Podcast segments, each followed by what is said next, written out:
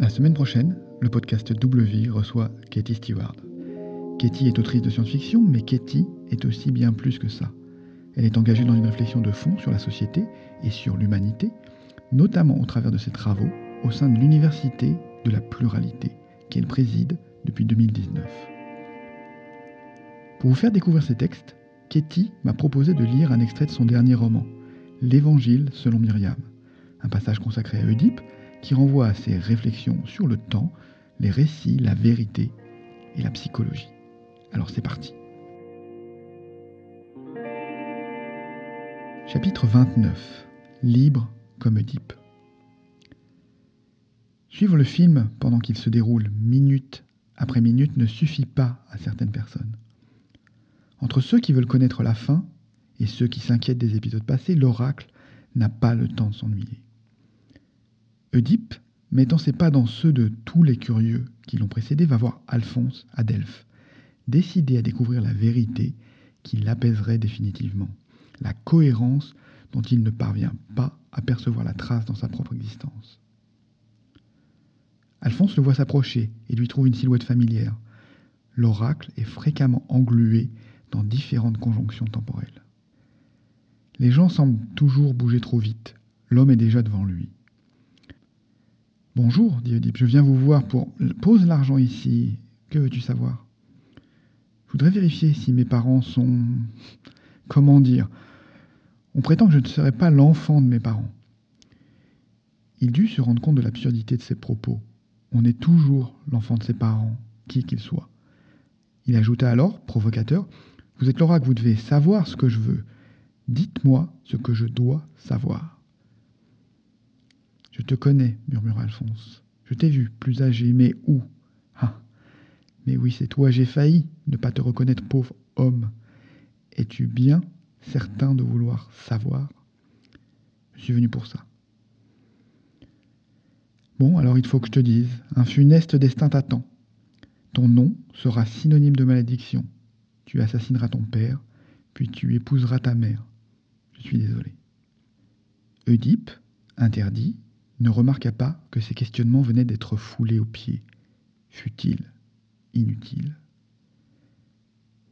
Il chercha en son âme le germe d'une violence enfouie et se demanda comment l'homme bon qu'il s'efforçait d'être au quotidien pourrait en arriver à commettre les crimes terribles qu'on lui prédisait. Mais l'oracle avait parlé. Alphonse avait livré le croustillant de l'histoire, car c'était ce que venaient chercher les gens, le moment qui servirait à résumer leur existence. Il aurait pu annoncer à Oedipe sa victoire sur une sphinge ou lui confier que son nom perdurerait à travers les siècles grâce à un médecin cocaïnomane. Mais son client s'était déjà enfui en courant. Oedipe était pressé de fuir l'inévitable.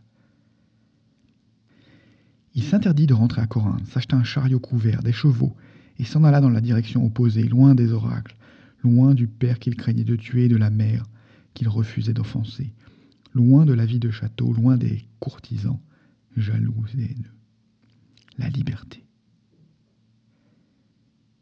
Une nuit qu'il faisait route vers la cité de Thèbes, le jeune homme s'engagea sur une voie étroite. Il en avait parcouru une bonne portion quand il vit arriver un convoi imposant. Une personne importante, vint-on lui annoncer, qui lui demandait de reculer pour lui permettre d'avancer. Conscient de sa propre envergure et désireux de faire respecter sa liberté fraîchement proclamée, Oedipe refusa de rebousser chemin. Il exigea de voir en face ce lâche qui lui envoyait ses gens plutôt que de venir l'affronter en homme. Piqué, le propriétaire du convoi, mit pied à terre et se présenta à l'insolent. Votre voiture est plus maniable que la mienne. Reculez, je suis attendu, vous m'avez suffisamment retardé. Colère contre colère, les hommes s'invectivèrent, sans mesure, sans limite, au point qu'ils en vinrent aux mains. La jeunesse d'Oedipe et sa fougue nouvelle lui donnèrent l'avantage. Oedipe brandit son épée, tint l'homme en joue et ordonna aux serviteurs de reculer leur caravane, ce qu'ils firent. Oedipe avait gagné et n'avait plus qu'à poursuivre sa route. Il revint cependant sur ses pas et ôta la vie de son adversaire. Thèbes, où il comptait se reposer, était en ébullition, d'après les voyageurs qu'il croisa. On lui conseilla de ne pas s'y rendre, à cause d'un monstre qui terrorisait les gens. Oedipe, qui cherchait l'aventure et qui y prenait goût, se fit indiquer l'endroit où se trouvait la créature. À mesure qu'il s'approchait, les informations devenaient plus délirantes. Il en retint seulement que la sphinge, mi-femme, mi-bête, avait promis de s'en aller si quelqu'un répondait à ses énigmes. En attendant, elle s'autorisait à dévorer quiconque tentait sa chance et échouait. Elle s'amusait de l'audace de ceux qui, les uns après les autres, venaient lui servir de repas. Oedipe était incapable de résister à un défi. Il se présenta devant la chimère qui lui soumit une devinette, devenue banale depuis lors. Quel être, pourvu d'une seule voix, a d'abord quatre jambes le matin, puis deux jambes le midi et trois jambes le soir? Oedipe, qui n'a pas la moindre idée quant à l'énigme de sa propre existence, estime celle de la sphinge à sa portée. Il réfléchit à toute vitesse, sans dénicher, ni dans le règne animal, ni parmi les objets du quotidien, l'esquisse d'un début de solution. C'est alors qu'il aperçoit au milieu des curieux un vieillard usé, appuyé sur une canne qui lui fait une troisième jambe. Il trouve aussitôt la réponse et la livre à la sphinge qui, furieuse d'être vaincue, se consume sur place. Oedipe est soulagé et plutôt content de lui. Il s'apprête à partir profiter du vaste monde, mais les Thébains ne l'entendent pas de cette oreille. Une récompense était prévue pour celui qui viendrait à bout de la créature sanguinaire. Oedipe doit la recevoir, il ne peut pas s'en aller.